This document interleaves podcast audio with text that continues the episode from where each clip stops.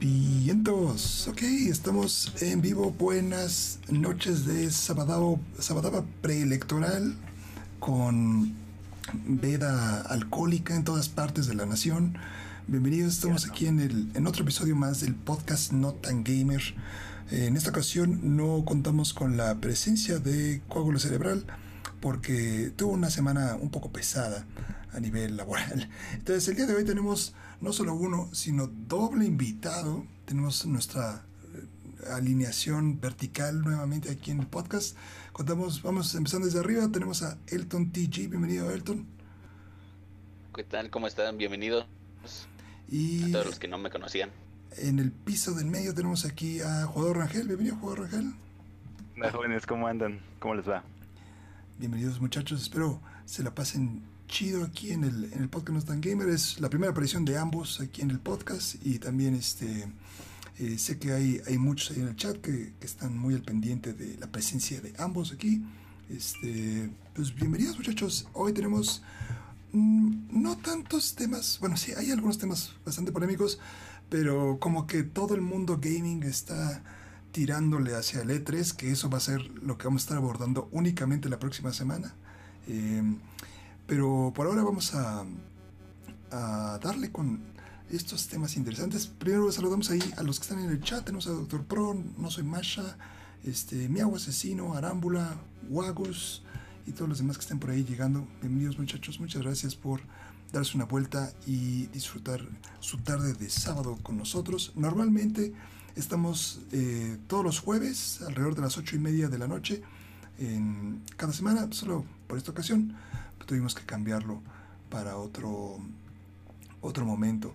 Eh, el E3 llega la próxima semana. No sé si gustan que empecemos con algo más relax, entonces empezamos con el E3 o quieren cerramos con el E3 para este ¿Cómo, les gustaría? Pues está bien, si quieres empezar con el E3. No, hay problema, de todos modos, como tú dices, falta todavía una semana para eso. Vale, vale, vale. Entonces vamos a empezar con el E3. El E3, eh, estamos ya a escasos... Uh, bueno, el E3 es como un desmadre, ¿no? Pero eh, de entre todos los eventos y conferencias y demás que va a pasar, eh, empiezan creo que el 10 de junio, si mal no recuerdo. De, hecho, hubo un calendario que sacaron ahí, tuitearon como a la mitad de la semana, este, donde estuvieron poniendo todas las conferencias. Eso se lo vamos a estar pasando eh, en breve. Pero básicamente, ah, mira, aquí lo tengo justamente en este momento. Lo voy a poner por acá para que lo puedan ver ahí el, chat. Eh, la cosa empieza el 12 de junio, que es el sábado 12 de junio, con eh, la conferencia de Ubisoft y luego sigue Gearbox Entertainment. Luego el domingo tenemos a Microsoft con Xbox, perdón, Xbox y Bethesda en un solo evento, eso va a estar gigantesco. Y este, después sigue Square Enix, el PC Gaming Show, el Future Game Show, más tarde el Warner Brothers Games y Back for Blood. Y por último, en el lunes 14 de junio va a estar Take Two Interactive, eh, Mythical Games, Freedom Games, Razer, Capcom. Y el martes cerramos, martes 15 de junio se cierra con Nintendo Direct y una transmisión de Bandai Namco, Yorika Games y GameSpot. O sea, va a ser básicamente a partir del 12, 3, 4 días de gaming ininterrumpidos, en los cuales... Anuncios y anuncios. Eh, vamos a estar inundados de anuncios. No sé si ustedes... O sea, de, el, el, año pasado fue un año bastante peculiar. Este, no, ni una cerveza más, estamos en, en vida electoral. Este, no saben de dónde las conseguí. Ah, bárbaro. Hay que tener su propia cervecería ahí, el Este, Mi propia vinatería. Eso. El, el, el, año pasado, el E3 fue una cosa muy extraña porque obviamente no hubo E3 y hubo un montón de como pues transmisiones como a diestra y siniestra, ¿no? Fue como dos meses en las que hubo un evento por aquí, luego salió otro evento por allá y creo que se me gustaría saber su opinión. ¿Qué opinan ustedes de que el E3 regrese como evento así en forma, aunque sea de, de manera digital, y que uh, ahora estén teniendo como todos, eh, de nuevo, toda esa concentración de eventos y conferencias en cosa de 3, 4 días. ¿Les gusta más como pasó el año pasado, que era de vez en cuando, así uno que otro día? ¿O les gusta ese como desmadre que es como 3, 4 días, así casi casi te, te intoxicas de gaming? ¿Qué, ¿Qué prefieren ustedes? Pues yo siento que el E3, así como tal, el, los cuatro días o cinco días que dura, es una concentración buena digo, no sé cómo vaya a funcionar este año siendo digital, pero siempre ha funcionado y siempre ha sido como que el ojo del huracán se centra ya todo en el E3, incluso medios que no son de videojuegos se centran en el E3, es como que un evento masivo. Yo siento que es mejor que funcione de ese modo, que esté todo, todo junto, porque el año pasado sí estuvo medio revuelto, sí era como que un poco más problema saber cada cuándo eran las, las conferencias de cada empresa. Y también estuvo el Summer Game Fest, que fue una movida ahí medio extraña de uh, Jeff Kigley, o cómo se llama. Sí, este Jeff Kigley. Sí. Este. Y también es una propuesta interesante eso del Summer Game Fest. Este. Pero siento que no hay como el 3 Interesante, interesante. Elton, ¿qué, ¿tú qué opinas? Básicamente, pues no habría mucho cambio a lo que fue el, el año pasado bien lo dices, es forma digital, los mismos anuncios, bueno, la misma forma en la que se anunciaron los juegos el año pasado, pero así como que ya está más organizado, de, ¿sabes qué? A tales compañías, tales marcas, a partir de tal, tal fecha. Ese es lo bueno, de que ya al menos ya sabemos cuándo va a tocar cada quien y ya sabemos en qué, qué fecha, qué horario vamos a estar sintonizando para ver eh, la compañía, los videojuegos, las marcas que estamos esperando para jugar. Y así que hay mucho hype por parte de todas las compañías, de, por todos los juegos que, que nos pueden estar esperando eh, a finales de este año, principios del otro. Es mi punto de vista, nada más es que lo organizaron bien a comparación del año pasado. Sí, como que siento que esa iniciativa que mencionabas tú, Rangel, de Geoff Keighley, ah, fue como bueno, lo sentí yo como buena intención, como esas cosas de que, bueno, le echaste ganitas, ¿no? Te damos tu, estrella, pero siento que le faltó, o sea, para mí el E3, o sea, más allá de, de, de, persona como de industria, o sea, como medio y demás, como fan del E3 de los videojuegos, es es súper interesante ver en esas conferencias como los trailers nuevos y las cosas nuevas que van a pasar, y el hype que menciona Elton. Y siento que ese hype se perdió totalmente el año pasado. El año pasado fue como, pues pasaba una cosa unos días, luego pasaron unas semanas y luego había otra, otro anuncio. Y, y sobre todo que nos tocó cuando estaban mostrando más cosas de las consolas nuevas, fue siento que muy tibio en, en ese aspecto, ¿no? O sea, como que siento que si hubiera sido en el evento, hubiera sido la explosión muchísimo más grande, ¿no? Se sintió un poco como los anuncios que empezó a hacer Nintendo, que en sus Nintendo Direct no anunciaban la gran cosa, pero un viernes por la tarde en su Twitter soltaban el tráiler, no sé, de Paper Mario, por así decirlo. O sea, era como que no te lo esperabas, es un anuncio importante, no sabías cuándo iba a pasar, pero bueno, estuvo ahí sin crear este mayor expectativa, como bien dicen, así aventar las cosas y te, te quedas de, ah, órale, qué chido. Pero ahora sí que ya en el D3 ahorita sí están haciendo muchas especulaciones sobre varios videojuegos. Más que nada sobre Nintendo en lo personal, pues es lo que más estoy, es lo que más sigo. Sí, como que hay mucha expectativa de cuáles pueden ser los juegos que van a anunciar o cuáles son van a ser las fechas que van a anunciar para los distintos juegos. Un ejemplo, Metroid 4 que lo vienen ofreciendo, lo vienen prometiendo desde hace tres años. Sí, claro. Y nunca dieron, nunca han dado una fecha. Igual Bayonetta, lo mismo. Espera, eh, también se está esperando fecha para Breath of the Wild 2. A ver qué, qué nos ofrecen. Pueden ser expectativas muy altas y la caída a la realidad va a ser muy dura o puede que realmente sí cumplan lo que uno está esperando, pero realmente si uno espera mucho de algo y no te lo dan, la, el golpe de realidad va a ser tremendo. Entonces, mejor no nos hacemos de expectativas. Ahora sí, que lo que nos den.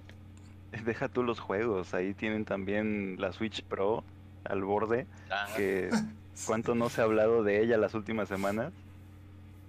tienen mucho. La Switch Pro es como es como el, el meme del último año y medio, dos años. O sea, porque todos están rumorando. Es como cuando estaba el Xbox Series S, que tanto se rumoraba como en, en el internet.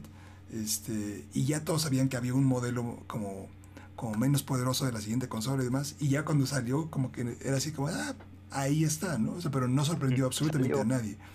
Y, este, y siendo que algo similar está pasando con el, con el Switch Pro, ¿no? Entonces, eh, ya nos dijo Elton sus juegos como que tiene como ahí esperando, que lo tienen hypeado. Este, Juan Rangel, ¿cuáles son las cosas que tú esperas de Xbox? Sé que tú eres fan de, de Xbox primordialmente, no, no es que no seas fan de las otras consolas, pero como fan de Xbox, ¿qué te gustaría ver eh, en este evento que creo que puede ser el evento más importante de Xbox en unos muy buenos años? Pues mira, yo de Xbox personalmente espero muchísimo anuncios eh, de Forza. Creo que ya se pudieron haber dado cuenta que me encantan los autos, entonces espero anuncios primordialmente de Forza, tanto Motorsport como Horizon. Eh, últimamente se ha rumoreado mucho en las redes sobre que el siguiente Forza Horizon inclusive pueda estar eh, situado en el norte de México y eso es todavía más interesante para nosotros como mexicanos. Eh, esto en lo personal. Ya como fan de Xbox, eh, es cierto que sí se necesita algo más que Forza, algo más que Halo, algo más que Gears, este, para, pues, no para competir contra PlayStation y Nintendo, sino para, para decir, hey, aquí estamos y tenemos esto acá de este lado, independientemente de si eres jugador de PC o jugador de consola, puedes venir acá y puedes disfrutar estos juegos. Es es lo que necesita Xbox ahorita, la verdad. O sea, más títulos interesantes, más títulos, pues si bien no exclusivos, que sí hagan, que volteen a ver a Xbox. Creo que eso es lo, lo que espero yo personalmente de Xbox.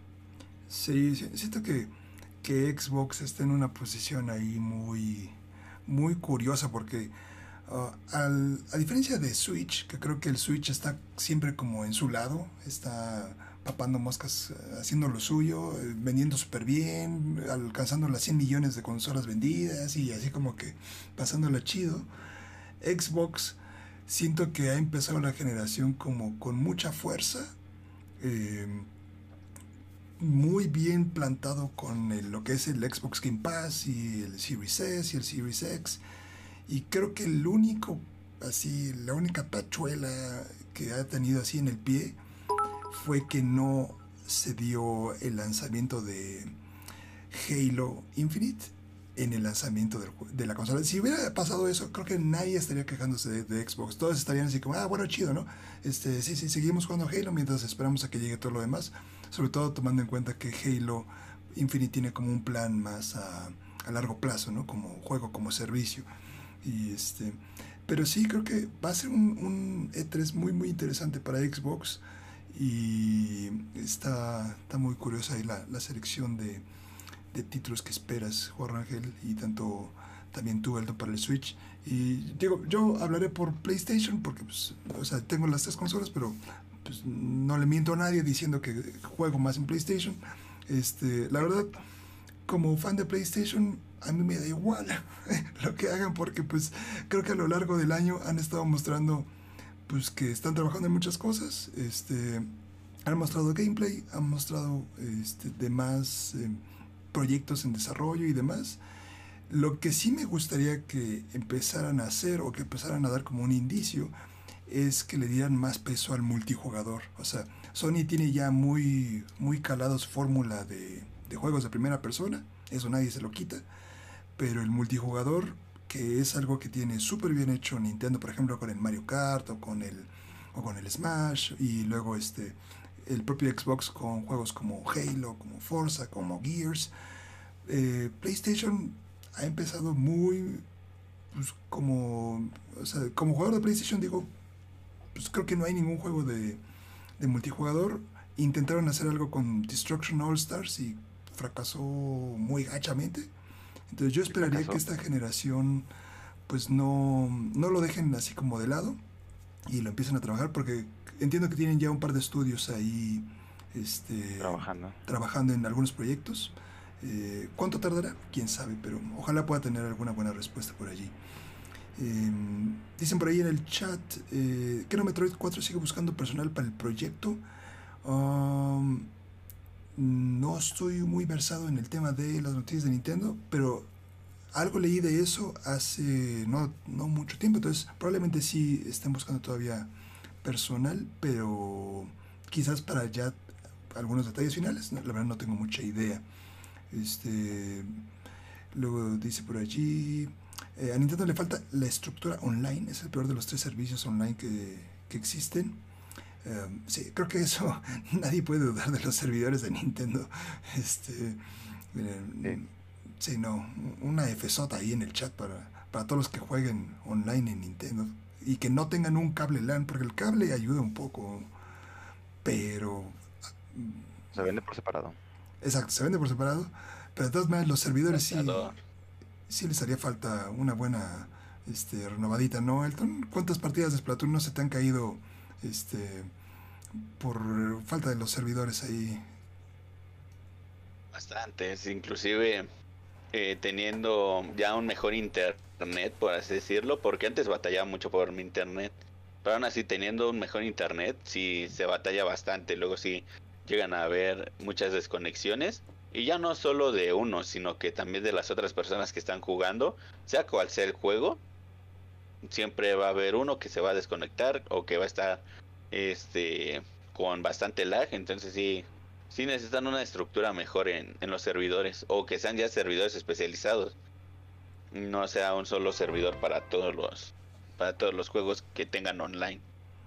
Sí, como tal vez servidor dedicado por juego, ¿no? Podría ser, o por lo menos para sus títulos más grandes, ¿no? Un, que sea uno para Mario Kart, otro para, para Smash, este, quizás uno para el Mario Party, que se podría causar furor, imagínate, ya vas estás a punto de ganar y, se desconecta. Y, por lo que sé, en Mario Party este, se ha habido bastante... Muchas personas se han quejado de que hay mucho lag al momento de jugarlo, eh, así que en multijugador en línea, y entonces, no, muy mal, muy mal. en ese aspecto. Esperemos Nintendo se ponga ahí las pilas, la verdad. Pero bueno, esa es como nuestra eh, primera plática del E3. Tendremos un programa totalmente dedicado para el E3, eh, una super quiniela próximamente. Pero este con eso estamos empezando, muchachos. ¿Qué más dicen por ahí? Eh, muchas gracias, Kaiser, 500 ustedes por el follow. Bienvenido al stream. Dicen por ahí, jalaban mejor los servidores de 3DS. ¿Qué pasaba, muchachos? No, está tan gacho el asunto, ¿no? Sí. sí, no, no es pase, no es pase.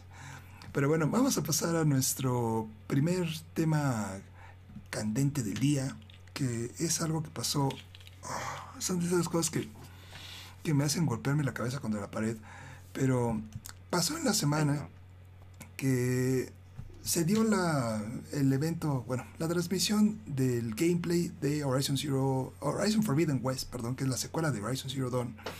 Y uh, hubo, entre tantas cosas increíbles que pasaron en la, en la transmisión, algunos detalles que la comunidad, no quiero decir necesariamente de PlayStation, sino como la comunidad en Internet, el, el Twitter, que es un, pozo sin fondo ahí de, de, argumentos que no llevan a nada, este, salió un tweet que es eh, este tweet de acá, que básicamente es un güey que se llama Apex Alpha, eh, y donde él dice que... Em, se le hace muy extraño que Sony siga haciendo a sus protagonistas de una manera como más masculina y que eso no se apega a la realidad de lo que son las mujeres en el día a día, ¿no? Este, por ejemplo, como Ellie en The Last of Us 2 y este entonces dice, pues aquí les dejo mis dos, mis cinco pesitos, este, en la izquierda está la imagen del juego y en la derecha está una imagen que, que hizo un fan, entonces este, yo creo que es mejor que contraten a los fans para que hagan este tipo de cosas, ¿no?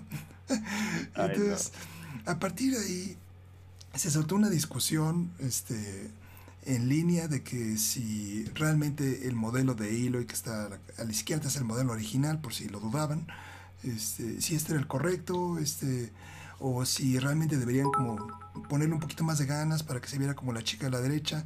Em, antes de, de, echar ahí el rant, ¿qué opinan ustedes, muchachos? O sea, ¿realmente es un argumento válido esto? O sea, sé que hay personas que piensan así. ¿Ustedes qué opinan de esta situación eh, del aspecto de Aloy? No. por empezar, bueno, no puedo hablar por Ellie de The Last of Us. La verdad es que nunca lo he jugado, no sé mucho. Pero Aloy, principalmente Aloy, así como es, es, es bella. O sea, no vamos a decirle fea, no vamos a decirle cara de hombre, no, nada de eso. Tampoco gorda, no está, no está gorda. Para empezar, la imagen esa de la izquierda del tweet este que publicó es un ángulo, es un ángulo de uno de los cuadros de uno de los muchos momentos que hubo en el en el tráiler, en el gameplay. Y solamente en ese ángulo siento yo que se ve así como, como le están criticando, o sea, como cachetona, como enojada, como con cara masculina, como quieran decirle. Eh, y en todo lo demás, yo siento que se sigue viendo igual, o sea, se sigue viendo pues bien como ella es, Aloy, se ve bonita. Ahora, eso de que dice que se tiene que ver como las mujeres del día a día, eh, que se tiene que ver maquillada, se tiene que ver perfecta y la cosa así. Este, bueno, para empezar, ella no es una mujer del día a día. El juego está ambientado en una, una sociedad totalmente diferente, ¿no? no somos nosotros, no está, no está al pendiente de si la van a ver en Twitter o si les va a gustar su foto de Instagram, claro que no. Y independientemente de si estuviera adaptada a nuestra sociedad, no todas las mujeres tienen que verse así para estar bellas, ni para verse femeninas, ni para nada de eso. Así que yo siento que eso simplemente fue un pequeño, una pequeña fuga que alguien tuvo que verle al juego como para empezar a, a que crezca el hate que, empieza, que, empieza, que empiece a crecer un, un por qué tirarle hate al juego. Que bueno, eso es de toda la vida. Haters gonna hate. Ok. ¿Tú qué opinas, Elton? En este caso, como ya bien lo mencionaron, eh, eso de que trate de hacer la comparación, como bien lo dice Rangel, de que es, eh, es una una forma en la que están viendo una, una parte, una escena en la que se ve cachetona, se ve chovi y realmente no es así en el juego, inclusive pues con las mejoras que le hacen a la consola, pues sí, sí se ve mejor a como se veía el primer juego de Horizon. Y en respecto al, al tema del tweet del, del chico, se me hace muy, como bien le dicen, muy absurdo por cómo quieren que se vea, siendo que, como bien lo dicen, inclusive le, le contestan que es, que es una época posapocalíptica y pues no se tiene que estar este, maquillada todo el tiempo, se la pasa también en el agua, en climas extremos, ya sea en frío, en calor, entonces no, es, no hay forma de que en una parte del juego vaya a agarrar y, ay, déjame maquillo para, para verme bien, para todas esas personas que quieren ver a una mujer hermosa, ¿no? Durante todo el juego. Como bien lo dicen, es así que el punto de vista, y es también, no, no me quiero meter en esos temas, pero es como bien lo dicen las feministas, ¿no? Acepta a una mujer tal cual es y no la quieras cambiar a tu gusto, a tu imagen. Entonces, pues creo que desde ahí ya está empezando mal este chico, no sé por qué no le ha caído más, más hate de parte de la comunidad feminista. Esperemos que no le caiga, pero pues con que no nos decepcione con la historia, todo está bien. Sí, yo, creo que, um, digo, quiero intentar siempre, cuando pasan ese tipo de cosas, este, más allá de darme un, un, fucho con la idea de que un personaje de videojuegos femenino tiene que ser como súper estilizado, súper sexualizado en cierta manera, y quizás este güey viene desde este punto de vista, ¿no? De que es así como de, pues ¿dónde está mi, mi Aloy con armadura de, tres, así, tres parchecitos y este, y super caderas y super chichis, ¿no? O sea, eso es lo que intento ver de ese güey, pero pues creo que es gente que pues le ha costado trabajo adaptarse a todos los cambios que hay recientemente, ¿no? Que, pues, aunque a uno no le guste, sí o no, están pasando y las mujeres están teniendo una nueva voz de representación en el gaming, tanto en los personajes que se crean como en las personas eh, que los juegan, ¿no? O sea, las chicas gamers, hay una variedad enorme de chicas gamers, no solo son las, las streamers exuberantes que algunos conocen, sino pues hay chicas normales, ¿no? Que les gusta jugar. ¿Cuántos de ustedes no conocen una chica gamer? Además, es, eh, ahí tú dijiste una palabra clave, variedad, que es algo que incluso no nada más se segmenta a las mujeres, sino que simplemente nosotros, por ejemplo, no somos, no tenemos el cuerpo de, de Kratos. No tenemos tampoco el cuerpo de el personaje este de Street Fighter, el de la de la bandana acá, ¿cómo se llama? Eh, Ryu. No, Ryu, ese. O sea, también nosotros, ¿no? No somos este tipo de hombres y no por eso significa que, oigan, hagan hombres que se parezcan más a nosotros, no. O sea, simplemente, no, no se trata de eso. Ese, tipo de cuerpos también lo vimos en, en The Last of Us con el cuerpo de Abby. O sea, no era alguien escultura, eh, no era alguien este curvilínea, sino que era alguien que había trabajado su cuerpo para buscar el objetivo, su objetivo final, que era vengarse de del buen Joel y poderlo matar para vengar a, a su papá y a todas las todas las luciérnagas. Entonces, no, no le veo nada de malo si la llegan a hacer gordita porque, no sé, estuvo mucho tiempo en el agua y absorbió mucha agua como una esponja. Ahí es muy problema del, del gameplay, pero... Además también pues, no sabemos, este, perdón, eh, no sabemos también si el, pues cuántos años cuántos años han pasado desde el último juego, desde la última entrega. O sea, simplemente no es que haya engordado, sino que el tiempo pasa y creció y así ya no es joven, a lo mejor ya es una adulta, este, son muchas cosas y es natural, no es algo que digas, ay, la están haciendo más masculina, la están haciendo fea, no, no se trata de eso. Sí, e inclusive hay algunos, este, digo, pensando en juegos de, de Sony, de PlayStation, algunos propios modelos de dentro de los juegos de, de, PlayStation han ido cambiando poco a poco para adaptarse ya sea a mejores tecnologías y demás. Por ejemplo, el propio caso de Ellie, de The Last of Us 1 a The Last of Us 2, o sea, aparte de que obviamente ya madura Ellie, ya es como más adolescente, eh, adulta joven, etc. Eh, también sus facciones, su render, lo ajustaron un poco, no es la misma. Si ustedes ven el del remaster a la segunda parte, es muy distinto el rostro de Ellie. Entonces, si hay una pequeña variación, que nada más es este ángulo que le agarraron ahí medio, medio como que comiendo una quesadilla y así como de qué pedo, este, pues nada más es un frame, ¿no? O sea, un frame no, no dicta todo, todo el juego y además creo que para los fans de la franquicia es eh, totalmente irrelevante o, la gran mayoría se va a centrar en que estés partiéndole la mandarina a los dinosaurios eh, mecánicos y Exacto. le estás pasando chido, ¿no? Entonces... Digo, eso no va a afectar, o sea, independientemente de cómo sea, si te gustó la primera entrega o si tienes ganas de probar la segunda, pues lo vas a hacer. Sí, claro. Pero, bueno, ok, vamos a ver qué, qué pasa de aquí al lanzamiento de Horizon Zero Dawn. Todavía hay tiempo, porque todavía ni siquiera hay fecha de lanzamiento, entonces si los desarrolladores... Se rumorea que para ese año, ¿no? Se, hubo un posteo donde más o menos explicaba Helmen Holst, que es el, el jefe de jefes de, de, los estudios de Sony, que todo va como en orden para que el juego tal vez salga este año, pero no quieren confirmar nada porque pues no quieren presionar a sus eh, a sus trabajadores y meterle presión al estudio y que echen una cyberpunkeada, entonces este la están dejando como con calmita, quizás 2022, tirándole a finales de año 2021. Entonces, tienen de aquí hasta finales de 2021 para contratar a este güey y que quizás pues, pueda mejorar la imagen de Halo y, y aumentar las ventas de, de, la franquicia. si es que ellos no, quisieran.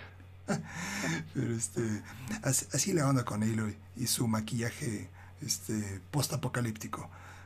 Este, ¿Qué dice por ahí en el chat? Eh, Eh, tenemos aquí a, Clean Jack, bienvenido al stream. Yo creo uno de esos que me dejan mareado. Ah, bárbaro, ¿qué, clase de, de, sustancias están ahí traficando en el chat? Qué buen término, cyberpunkear. Es que creo que Cyberpunk eh, puso un precedente y eh, que, perdón, o sea, que hay, habrá muchos fans de Ubisoft, pero que Ubisoft, por más mal que haya tenido como algunos lanzamientos de juegos, que me acuerdo muy claro de, de, de Division 1, que hubo algunos temazos ahí super gachos de, de gráficas y algunos bugs y demás. El peor lanzamiento de juego que yo he vivido en la historia ha sido Cyberpunk 2077, así por mucho. Y ya me tocó parcheado. Así. O sea, no, no hubo más de. Hubo mínimo unas 7, 8, 10 veces que dije, no puede ser. O sea, de que estás metiéndote poco a poco en la historia, que es buena, ¿no? En la historia y demás. Avanzas un cacho y de repente te salen con un, un megaboxazo así horrible o las texturas que se ven así, este, como pintura de, de niño de kinder. Mal, mal, mal, mal, mal, mal. Eh, estás hablando con Johnny Silverhand y el, y el cigarro se queda flotando a la mitad de la pantalla. O sea, cosas que, que de plano no, no deberían ser así, ¿no? Sobre todo para los que hayan jugado The Witcher 3, que yo no lo hice, pues que tenían su precedente de, pues de la calidad de The Witcher 3. Para mí fue una muy mala primera impresión de, de CD Projekt Red, pero pues bueno, ya veremos qué pasa. ¿Qué pasa después? Yo no, jugué, yo no jugué Cyberpunk, pero sí recuerdo en tus streams viendo que sí tenías hasta un contador de bugs. Ah, sí, claro. Hasta 15, 20, y yo dije, no, no inventes, sí, en no, serio. No, y, y saben, los que me han visto jugar en stream saben que a mí me salen bugs muy, muy constantemente en, en los juegos, ¿no? Pero me salen, no sé, uno o dos por título, ¿no? En, en, todo el tiempo que lo estamos jugando. Pero este sí fue una, una locura. Dicen por ahí, Ubisoft perdió mi confianza desde Assassin's Creed Unity, este, pero la he ido recuperando. Creo que lo malo no fue tanto Vox, fue más bien todo el hype que lo procedió, eso fue que lo jodió más. Pues yo digo que fue una combinación de ambas cosas, ¿no? Y de Assassin's Creed Unity, no sé si alguno de ustedes dos, eh, Rangel o, Elton, lo haya jugado, porque la verdad yo no estoy muy, muy al tanto qué tan malo estuvo el, el lanzamiento de Assassin's Creed Unity estuvo muy mal, la verdad, sí tenía muchos bugs, este, eh, los frames iban muy, muy mal para ser un, el primer juego de la generación anterior de Xbox One. Okay. Este, incluso, incluso no sé, hasta apenas esta generación nueva, Xbox Series X y PlayStation 5, apenas en esa generación se puede jugar Assassin's Creed Unity a 60 FPS. Oh, ok. O sea, es apenas. muy pesado entonces. Pues no sé si pesado, mal optimizado, bugueado, no sé. Pero sí fue también uno de los juegos. Optimizado. Más bugueados de Ubisoft. Ajá. Okay. Sí, estaba muy, muy, muy feo en cuanto a bugs. Yo recuerdo sí, mucho de que. A, a, ajá, habían muchas partes en las que. No, no sé si te acuerdas, Stitch, de una vez que estabas jugando Crash. Ah, sí, como... eh, Crash Bandicoot. Y en una parte subiste una plataforma y se quedó bugueado. sí. Que caminabas, caminabas y seguía el terreno sí, vacío, alejado. ¿no? Uh -huh. Ajá, así le pasó igual en, en, Assassin's Creed Unity, en un puente. Oh. Yo recuerdo que era en un puente en el que a muchos se les bugueaba. Y lo, eh, de la misma manera. Pero la manera en la que se algunos fans quisieron salvarla fue de que, pues recuerden que están en un Animus y y este puede buguearse el mismo sistema y por eso no, se buguea el, el juego. Ah, sí, no. Patrañas. Sí, eso es, eso es como, como excusa de papá que va a ver a su hijo ahí a la, a la hora de la escuela y dices, no, señor, su, su hijo actúa mal, por más que, que usted le, lo vea con ojos de cariño. No. Defender. Sí, no, no lo quiera defender, exacto, ¿no? lo indefendible. Dice por ahí, no olvidemos el mapa de amanecer de eh, Battlefield 4 en consolas 360 y PlayStation 3. Jugador Rangel no me dejará mentir. Sí. Battlefield 4 también salió muy bugueado para la generación anterior. De hecho, para todas las generaciones, pero terminó siendo un buen juego. Bueno, le, le damos el, el, beneficio de la duda, nada más porque terminó siendo un contenido de calidad. Ok, este, pasemos ahora con, bueno, ya que estamos este, ahí en, en temas con PlayStation, eh, pues hablemos ahora de PlayStation en el sentido como más eh, de estas generaciones de consolas. Hubo un posteo que salió a la mitad de la semana donde el jefe de jefes que fue que se llama Herman Holst, que es el que era el, director de Guerrilla, eh, de Guerrilla Studios, el estudio justamente de Horizon Forbidden West, eh, hizo una entrevista en el blog de PlayStation donde anduvo detallando un poquito de cuáles eran los planes de Sony eh, y PlayStation para lanzar sus juegos en los próximos meses. ¿no? Tienen algunos juegos que ya se están como avecinando próximamente y en el, en el tintero tienen una cantidad bestial de, de juegos que son por ahí de unos 24 títulos que ellos mencionan entre IPs que ya son conocidas e IPs nuevas que están fabricando. El gran tema aquí es que eh, les viene como a morder un poco en el trasero la gran frase que dijo Jim Ryan, que es el CEO de PlayStation, que decía que creían ellos en las generaciones y que iba a haber títulos que iban a estar saliendo solamente en PlayStation 5 y que ya casi casi de aquí en adelante pues eh, todo iba a ser enfocado en la consola de nueva generación. Y ahora resulta que Horizon Forbidden West está, va a estar saliendo también para PlayStation 4. Este, al parecer God of War, el Ragnarok, va a estar saliendo también para PlayStation 4. Eh, iba a decir Forza Horizon, pero es, es de Xbox. Eh, Gran Turismo, eh, para que no, perdón, gente de Xbox. Este, Gran Turismo, este, el 7, va a estar saliendo también para PlayStation 4, aunque se había dicho que iba a ser exclusiva de PlayStation 5. Entonces, um, ¿qué tan bien o qué tan mal está PlayStation en andarse echando para atrás un poquito en estos temas de no sacar todos esos juegos nuevos en PlayStation 5 y entonces sacarlos también para su consola PlayStation 4? ¿Creen que es algo malo? ¿Es algo bueno? ¿Es una decisión ahí basada más que nada en dinero? Este, ¿Cuál es su opinión acerca de este tema? Pues creo que viniendo de una comunidad como la es Xbox, creo que no es una mala idea, creo que es bueno.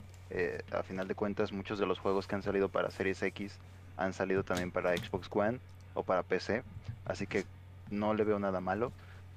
Por la parte esa de que en, un inicio dijeron que iba a ser enfocado, que Sony se iba a enfocar en PlayStation 5 y iban a dejar atrás PlayStation 4 lo más pronto posible y después salen con esta noticia, creo que ahí sí fue como que mm, algo, algo no funcionó en su idea y puede que no todo sea su culpa. También tenemos el hecho de que pues no hay PlayStation 5. Literalmente estás todos los días esperando ahí actualizando la página de a ver si ya tienen stock en Amazon, a ver si ya tienen stock en cualquier lugar en donde vayas a comprarla. Creo que también es un factor ese que hayan decidido sacarlo para la consola que ya todo mundo tiene o que puede ser más fácil conseguir pero al menos yo estando aquí en la familia Xbox que puedes jugar en tres plataformas diferentes al mismo tiempo, bueno, diferentes juegos más bien, en tres plataformas diferentes, no le veo nada malo, al contrario, creo que es una buena experiencia que podrían vivir las personas que tienen PlayStation. Ok, ok. Elton.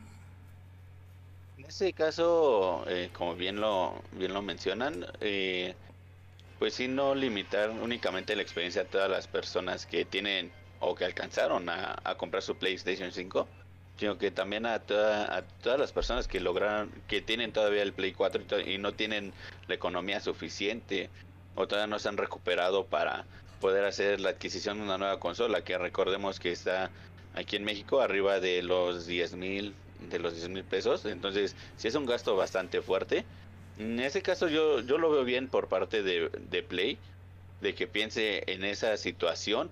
¿Para qué? Para de igual manera no estar perdiendo esa venta que, que tenían pensada para hacer la que la compraran junto con un PlayStation 5, sino que así que asegurar eh, esa unidad vendida para cada persona que esté interesada realmente en adquirir el juego. y así que, no perder nada de nada de del dinero ahora sí que no perder nada de lo que se pueda vender vender lo más que se pueda para tener una una buena cifra al final de, del año fiscal de la compañía Lo único que me preocuparía en este punto sería, perdón, Tech, este, la optimización de los juegos. Eso sería lo único que me preocuparía.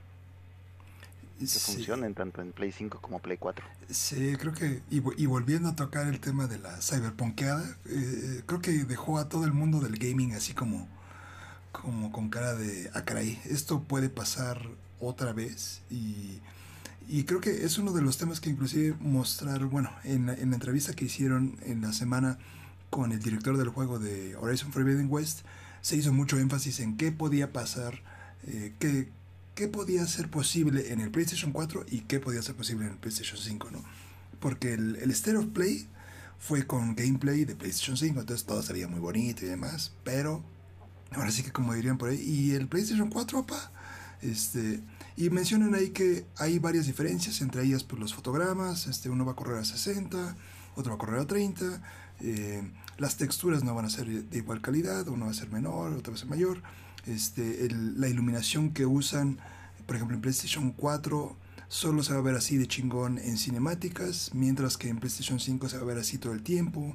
Eh, son como varias diferencias claves, pero pues bueno, pueden decir misa, ¿no? Si a la hora de que la gente lo esté jugando se ve rancherísimo, ahí es cuando se le puede venir encima, ¿no? Porque quizás desarrollos que estaban pensados solo para PlayStation 5, como era por ejemplo el Gran Turismo, que tienen en cuenta este, cierto tipo de tecnología, con el SSD súper rápido y la estructura ahí este, y demás cosas tecnológicas que ignoro cómo funciona, que porque pues, no soy ingeniero y, tengo dos gotas de ingeniero. Eh, tal vez obviamente va a afectar al PlayStation 4, ¿no? Pero eso digamos que ya será problema de PlayStation eh, y si está prometiendo tiene que cumplirlo. Y otra parte que creo que sí sería como como pues, tratando de echarle como un poco de ganitas este, y, darle su lugar a Xbox. Eh, creo que Xbox no ha prometido nada que no haya podido entregar hasta esta generación, ¿no? O sea, si dice mi consola es la más poderosa, aunque pues, ya lo haya prometido tres veces en las últimas tres lanzamientos de consola, lo está logrando, ¿no? O sea, es la consola más poderosa y está otorgando 4K nativo, y este, 60 FPS, ray tracing y demás. Y el lema de PlayStation era pegarse a ese, a ese tema de generaciones y se está echando un poquito para atrás. Creo que si esto lo hubiera hecho Xbox, todo el mundo estaría así como eh, tirándole basura por aquí y por allá.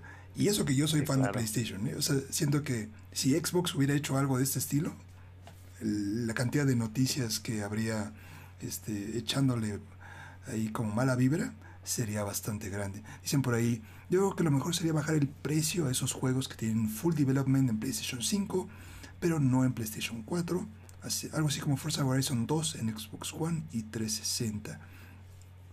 Em, ¿Ustedes qué opinan muchachos? ¿Creen que los juegos que solo están saliendo para PlayStation 5, por ejemplo, que ahora son como dos o tres, Returnal y Ratchet Clank, y no me acuerdo el otro, este, deberían tener un, un precio este, diferente si es que también van a salir para PlayStation 4? Yo siento que mm, podría ser una opción, mm, pero no siento que sea el único camino que tienen. A decir verdad, creo que ya los precios de los juegos, este, incluso en PlayStation cuando se anunció la consola que iban a salir hasta de 80 dólares los juegos, sí se me hizo un precio pues bastante elevado. Eh, pero no sé, el precio de los juegos yo creo que ya es un tema que se puede tocar a fondo en todo un video, todo un podcast, porque se tiene tanto PlayStation como sus juegos este, nuevos, exclusivos a 80 dólares, como Nintendo con sus remakes a 60 dólares. Entonces, por los precios, yo creo que puede ser una opción, sí, podría ser una manera de, de vender tocar más gente. ¿Tú qué opinas, Elton? yo pienso que eh, no estaría bien así que bajar el precio, aunque sea de una sola generación, lo que de lo que estamos hablando, porque estamos de acuerdo de que el, el, videojuego ya lleva su desarrollo y se tiene que hacer los ajustes para que pueda correr al, a la consola anterior con menor capacidad, menor potencia.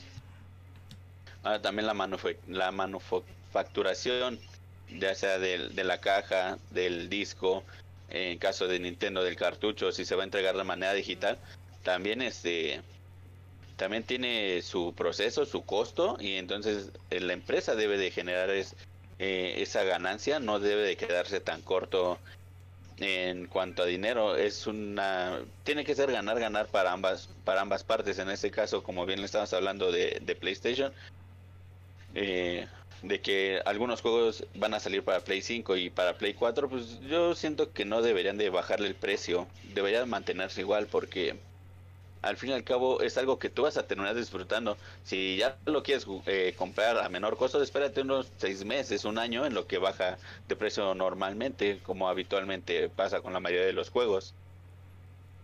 Sí, creo que el, ahí comparto un poquito el, punto con, con Elton, ¿no? El, precio de, los juegos es, un temazo así, como dice Rangel, para echarte una tesis casi, casi, ¿no?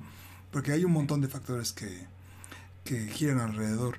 Pero sí creo que debería ser como un poquito más claro, eh, sobre todo en esos juegos que son como de cruce de generación de uno u otro, porque si en PlayStation 4 te va a costar 60 dólares y luego en PlayStation 5 son 70 dólares base, más obviamente los impuestos, que es con lo que llega hasta casi 80 dólares, como dice Rangel, este, pues mejor me compro la copia de PlayStation 4 y luego muchas veces esos juegos tienen la copia gratis de PlayStation 5. Entonces, pues ahí me estoy ahorrando, no sé si se puede hacer eso, pero pues te estás ahorrando 10 dolaritos en el proceso. Y este, y pues gracias papá. En eso. Entonces, este, al final, ese precio de 70 dólares, pues sí está gacho, sobre todo pues, si volteas a ver al lado ahí a Xbox Game Pass, que por el precio de casi dos juegos de Sony tienes como un año de gaming. Entonces, este, pues sí, eh, sí es algo que, que, da para hablar como a mayor profundidad. Pero pues esperemos Sony, si ya decidió que va a hacer títulos cross-gen, por lo menos que se quede como bien claro, ¿no? ¿Qué títulos van a hacer? Que no se echen para atrás. Y pues sí, entender que la situación global es un desmadre, ¿no? O sea, no es fácil conseguir un PlayStation 5 y pues son ciento y cacho millones de, de, gente, de personas que tienen PlayStation 4 y pues que también es un mercado bastante grande, ¿no? O sea, PlayStation es un negocio y pues están viendo lo, mejor para, para sus consumidores y para ellos mismos, ¿no? Claro. Eh, pues sí. Pero bueno, entonces Play ya, de las pilas, papá, no, no andes cambiando. Este, pero bueno, eh, ¿qué dicen por ahí en el chat? Este, tenemos ahí a, a Copper, bienvenido Copper, ¿cómo estás? Bienvenido al stream. Em, vamos a pasar con el... Ah, por cierto, se me olvidó decirlo ahí.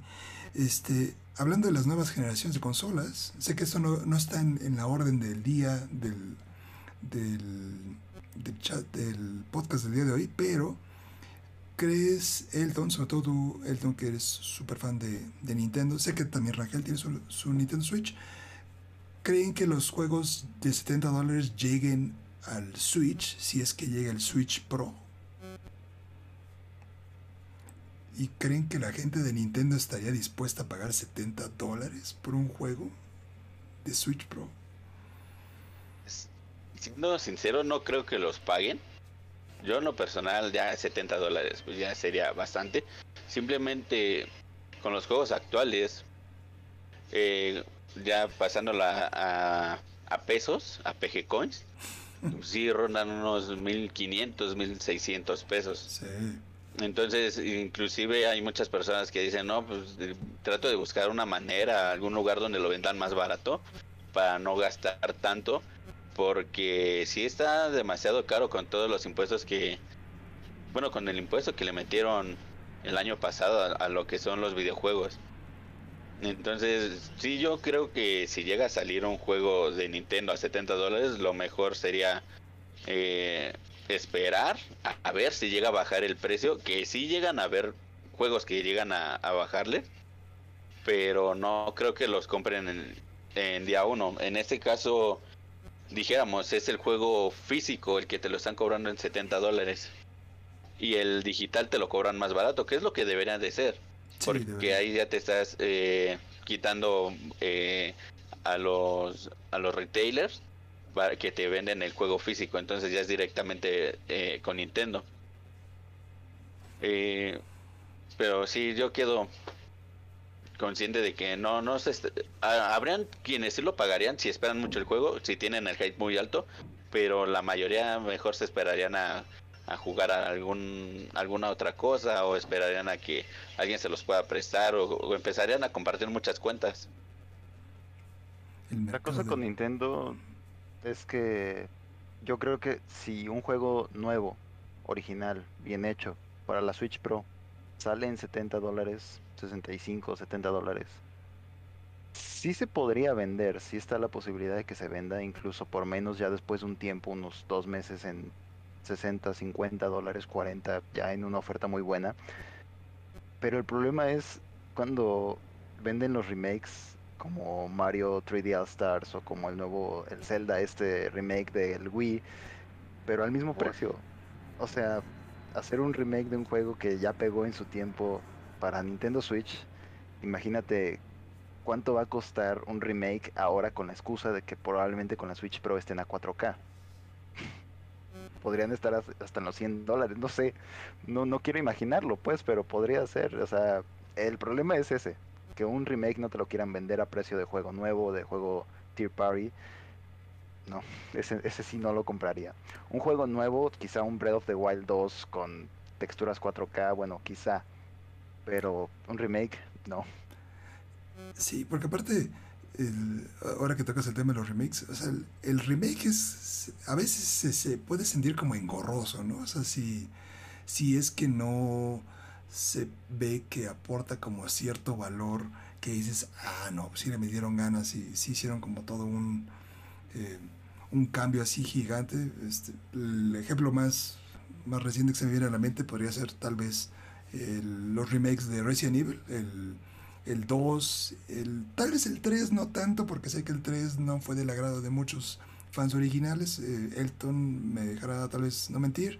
Este, o por ejemplo los remakes de Crash Bandicoot del, del Insane Trilogy, donde pues, sí se ve el, el salto ¿no? del PlayStation 1 a, a esto, ¿no?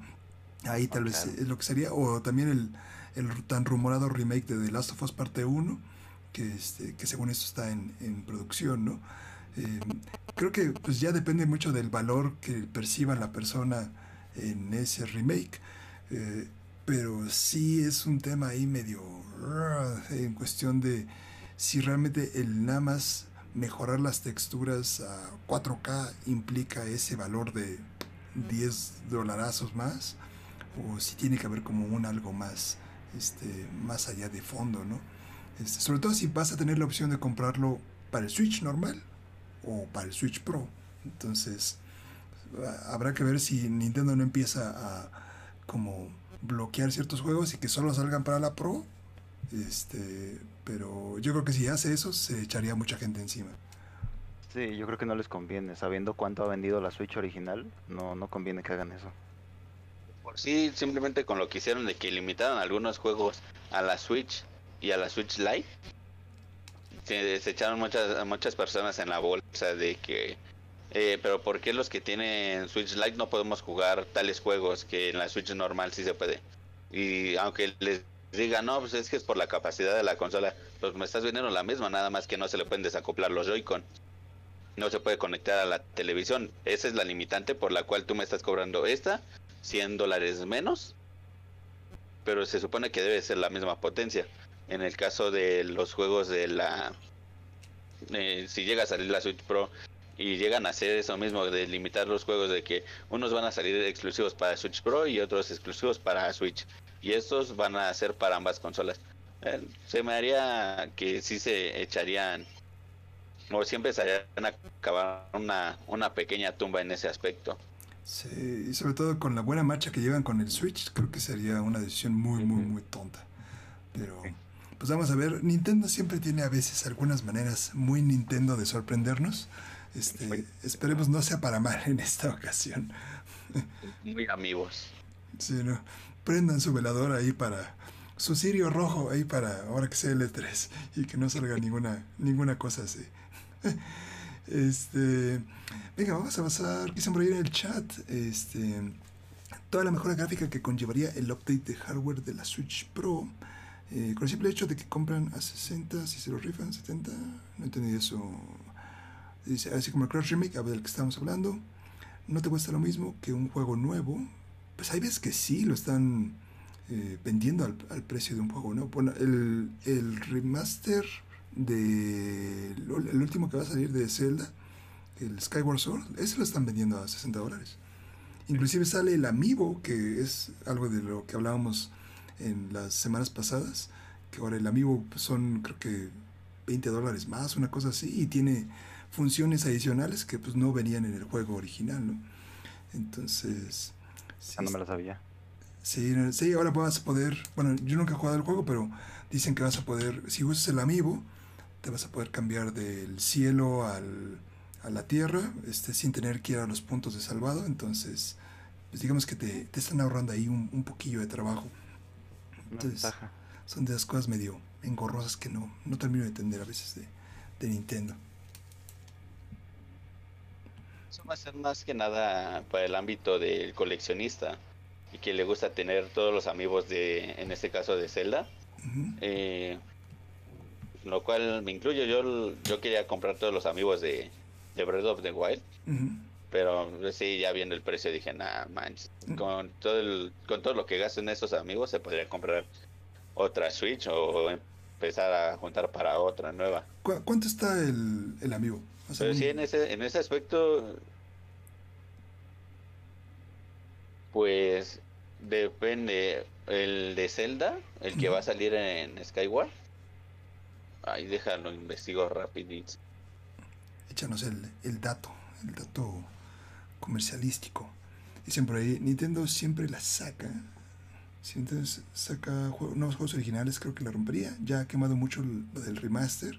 Y yo creo que es el principio, ¿eh? Yo creo que Nintendo lo va a seguir haciendo mientras tenga. O sea, tiene un, un, catálogo de juegos tan grande y tiene todo lo de Nintendo 64 que no ha tocado en lo absoluto en estos últimos años. Entonces, no, no dudaría que empezaran a sacar cuando se les acaben todos los juegos de, eh, de Super Nintendo y de Nintendo normal, que empiecen con el 64. Yo estaría muy encantado de eso.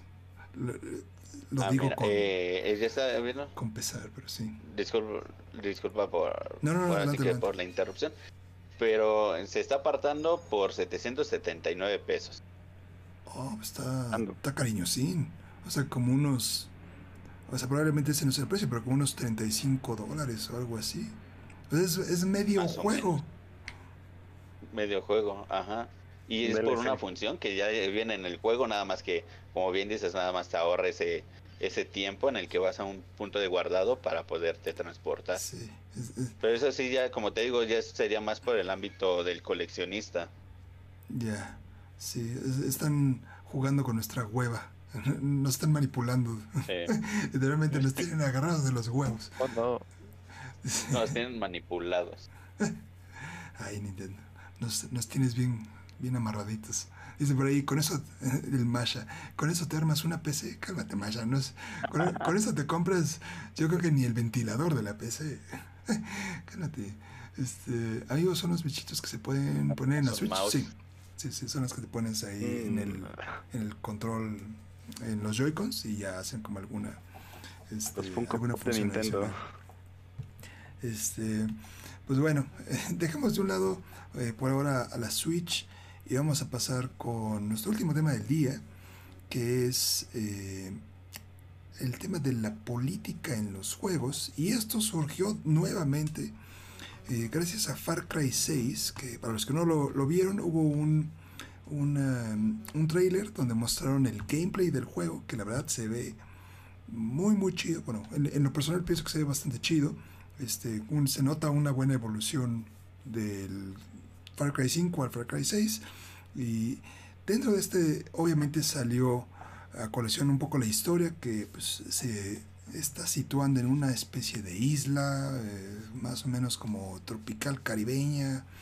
Y hace mucha referencia tanto visual como en otras cosas a Cuba.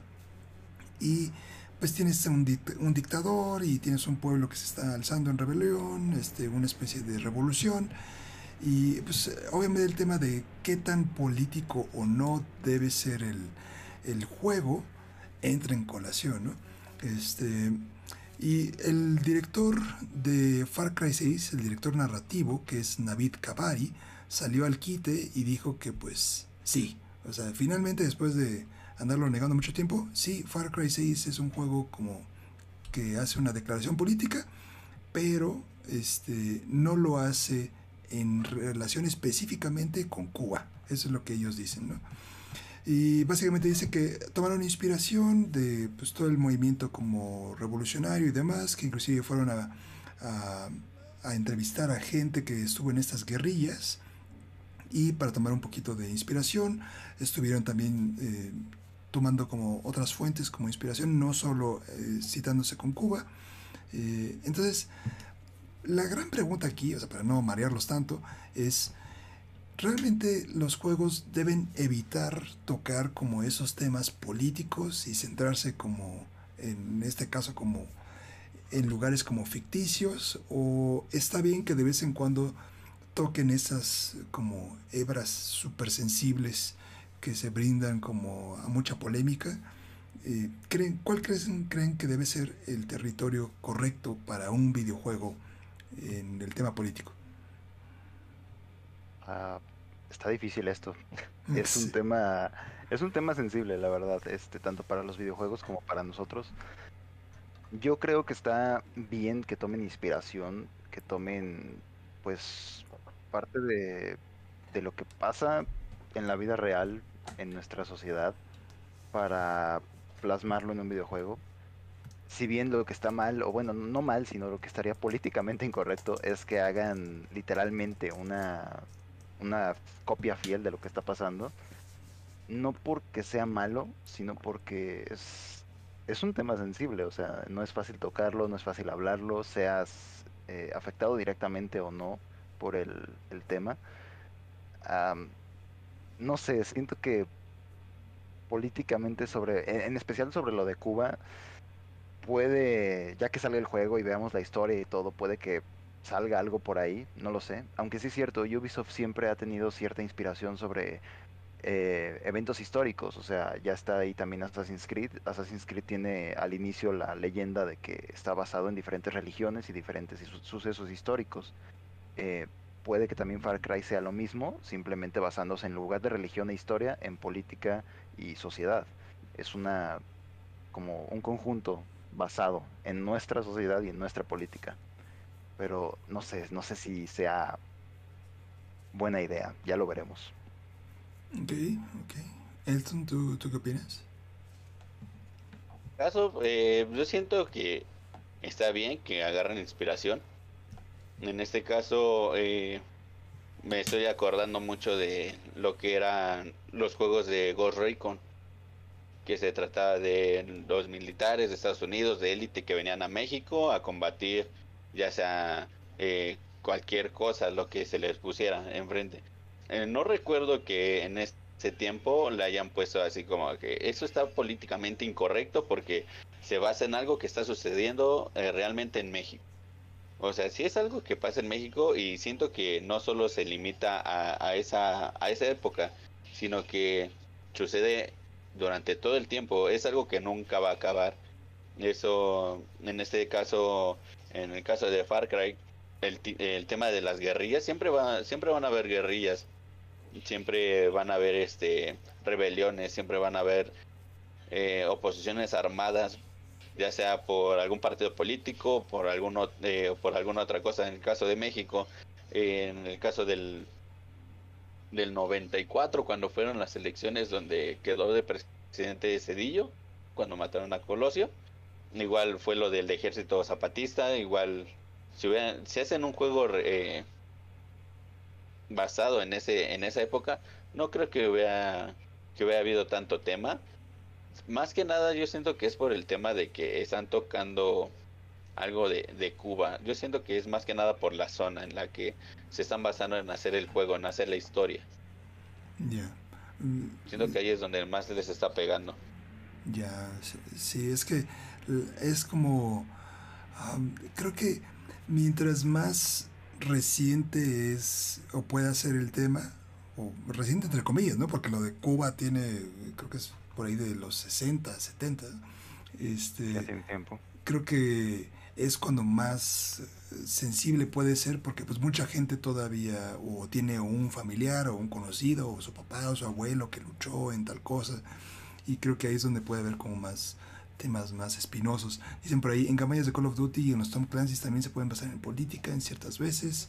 Eh, y Arámbula dice, la inspiración está bien, las historias pueden ser basadas en hechos reales, pero tienen que literal tomar todo de la realidad. Creo que eso es un buen punto, ¿no? O sea, y creo que es la línea que siempre ha estado tocando Ubisoft de manera como ahí malabarista, este, haciendo equilibrio, porque muchos de sus juegos, no solo Far Cry, o sea, se me viene a la mente, Far Cry 5 pues, tocó como todo ese tema de la religión eh, en Estados Unidos, que son algunos como muy, muy clavados en ese aspecto. Este, todos los juegos de, prácticamente todos los juegos de Tom Clancy también tienen como esa, esa parte fuerte, inclusive de lo que tú mencionabas, Elton, de que algunos juegos tal vez les hayan dicho algo. Creo que solo hubo un caso con el anterior Ghost Recon, el que no fue Breakpoint, el que fue antes de ese. Este, porque ese creo que sí dijeron que estaba en Bolivia. Y entonces creo que ese, Badlands. Y creo que solo en ese caso, creo que sí el gobierno de Bolivia dijo así como de, ¿qué hubo? Que aquí Bolivia que este pero fuera de eso no, sé si a partir de ahí dijeron no sabes que vamos a inventar todo para no meterse en ese tipo de problemas y es más una onda de pues no querer decir que somos políticos porque pues, no queremos ese desmadre de relaciones públicas no aunque nuestros juegos sí tengan como esos tintes como serios que yo siento que no están mal. O sea al final de cuentas puedes meter a la gente a un contexto, aunque sea como ficticio, que tiene su inspiración en hechos reales y quizás pues, haces que la gente se informe, ¿no? Tal vez le mueves la, ratita ahí, el hámster de la curiosidad a alguien y empieza a investigar acerca de la revolución cubana, ¿no? O de este, temas eh, que han pasado en Medio Oriente, cosas así. Yo siento que no está mal que los juegos tengan tintes políticos, eh, porque el hecho de que declaren como tajantemente es, ah, Cuba es malo y vamos a matar al pseudo Fidel, ahí sería como algo que, pues como que traerte de gratis todos esos problemas, pues no le veo mucho el caso. Pero me gusta el atrevimiento de tocar temas sensibles que quizás muchas compañías no se atreven a, a jalar, ¿no? Sabes, aunque sean ahora que lo mencionas de que sean inventados, este, incluso así se han sentido muchos. Este, tengo el ejemplo de Battlefield 4. Eh, la campaña de Battlefield 4 trata básicamente de que Rusia y China se juntan para ir contra Estados Unidos. Entonces pintan a Rusia y a China como los enemigos y a Estados Unidos como la víctima, como ay no, pobrecito. Entonces, este Battlefield 4 no se puede jugar en China. De hecho, no se puede vender, no se puede jugar, está prohibido básicamente por lo mismo, porque los pintaron como los malos. Este, y es una historia inventada, o sea, nunca pasó. China y Rusia nunca se juntaron para ir contra Estados Unidos. Y aún así censuraron Battlefield 4 en China. Wow. Fíjate que no, no lo sabía, está súper interesante. Sí, o sea, es, es, que hasta dónde sería el límite de qué es lo permisible para, para poder hacer un videojuego serio en ese aspecto, ¿no? Sí, está, Exacto. está bastante curioso. Digo, eh, y, es, está bien que no todos los juegos sean así de serios, ¿no? Que solo sean, por ejemplo, algunas franquicias que, ya sabes a qué te estás metiendo, ¿no? Si juegas un Top Clancy o si juegas un, Call of Duty World War 2, sabes que pues vas a estar ahí o, o, un este, ¿cómo se llama esta franquicia de Bethesda? Que es un güey que va contra los nazis. Este Wolfenstein. Wolfenstein. Es así pues bueno, pero ahí se la, se la aventaron muy diferente, ¿no? Porque creo que es una realidad alterna en donde los nazis ganaron. Sí, exacto. Sí, y creo pero bueno, que igual y puede que haya quien se sienta incómodo con eso. Sí, y, y creo que ahí regreso al, punto de que, pues, mientras más fresco esté el tema, puede ser mucho más, el impacto que pueda tener a nivel mediático puede ser como más interesante, ¿no? Y supongo que, pues para juegos como más antiguos, no sé, ¿no? De, la Edad Media o cosas así, pues nadie se va a quejar, ¿no? O sea, al menos que estés tocando como alguna fibra así súper histórica, este, importantísima, no sé, ¿no? Me, imagino que si sacan algo de que, pues no sé, los aztecas eh, ganan la guerra contra los prehispánicos, este, perdón, contra las fuerzas de, los españoles, pues supongo que la gente de España diría, oye tío, ¿qué pasó? ¿no? Cosas así. Este, pero pues al final es, es el peso de la historia, ¿no? O sea, la historia no es como una cosa lo que pasó y siempre hay como los dos lados de la moneda. Entonces es curioso ver al gaming intentando mediar en ese aspecto. Sí, sí. Este... Creo que, creo que también importa mucho. En ese, en ese caso, Ah, ah, adelante, adelante. A ver, Elton, Elton, este... Sí, Elton. Bueno, en ese, en ese aspecto que dice, que estás diciendo de los dos lados de la, los dos lados de la moneda, pues como dicen en la historia siempre el ganador es el que cuenta a su lado de la historia. Correcto. En este caso, eh, pues sí no estaría mal que si se basan en hechos, en hechos reales, por ejemplo, como bien dice Rangel, en el caso de Wolfenstein, que se cuenta una historia en la cual eh, los nazis ganaron la, la, guerra, ¿por qué no hacer los demás juegos igual? aunque le molesta a las demás personas, en el caso de Battlefield, en este caso de China, pues sí, China tiene sus propios rollos mentales para prohibir ese tipo de juegos, inclusive hay muchos juegos que no pueden entrar al país. Eh, yo siento que, ajá, en este caso yo siento que no está mal que sí basen las historias en ese que basen la historia del juego en tintes políticos o sucesos que están pasando actualmente y que como lo reitero no van a pasar una sola vez sino que van a seguir pasando durante todo el tiempo durante toda la existencia.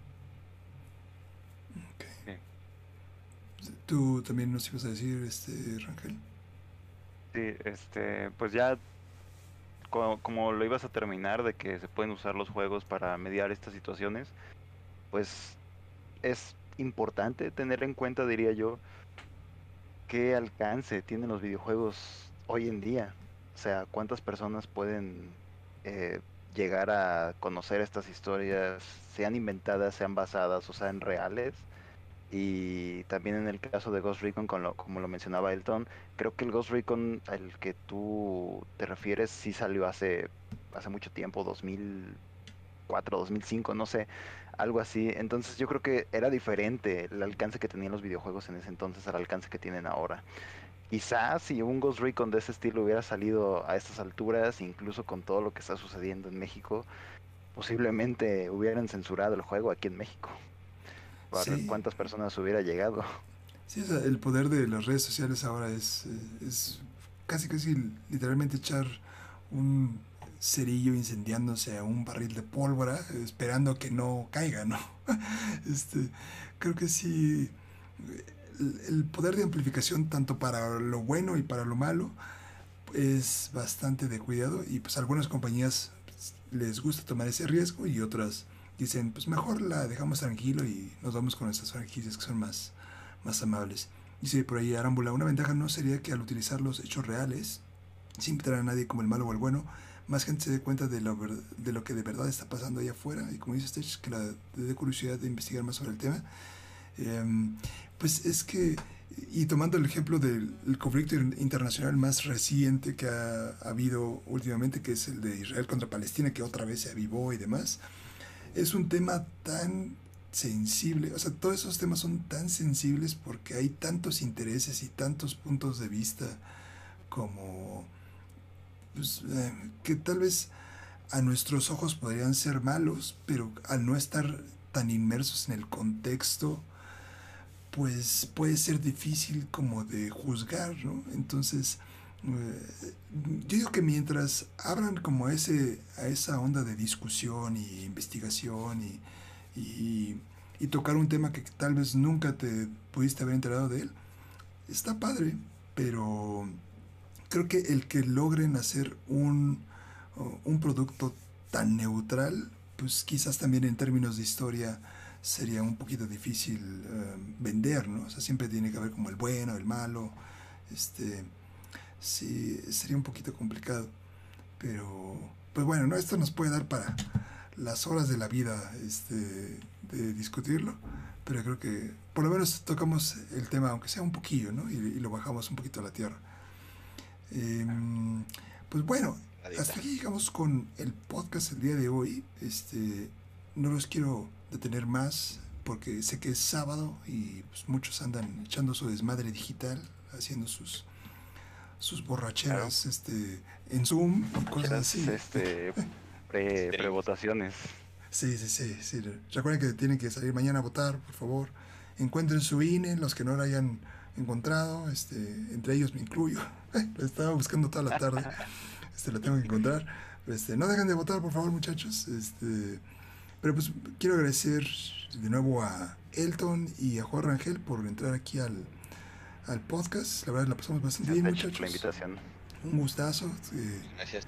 Ambos empezaron como, bueno, los conozco desde que fueron suscriptores y ahora cada uno haciendo sus este, propios menesteres en la creación de contenido. No sé si gustan compartirnos este, lo que hacen, sus enlaces y demás, nada más para que la gente los conozca en caso de que no los estén como ahí al tanto. Empezando por desde arriba con Elton.